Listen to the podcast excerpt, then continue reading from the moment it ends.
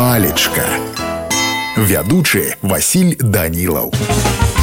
Прывітанне ўсім сёння з вами разбярэм слова раіць слоўнік дае наступнае тлумачэнне даваць якую-небудзь параду рэкамендаваць як зрабіць што-небудзь як паступіць напрыклад бабка ведала ўсіх будаўнікоў па адзін і па другі бок раз'езду і вельмі раіла пагасцяваць у бабініча пісаў колас па-другое значэнне слова раіць ужываецца як размоўнае якое ўжываецца ў сэнсе перасцерагаць ад чаго-небудзь не рэкамендаваць рабіць што-небудзь ну а калі казаць па-рускі то раіць гэта рэкамендаваць рэкамендаваць саветаваць мяне на сёння ўсё. Добрага вам настрою і нясумнага дня.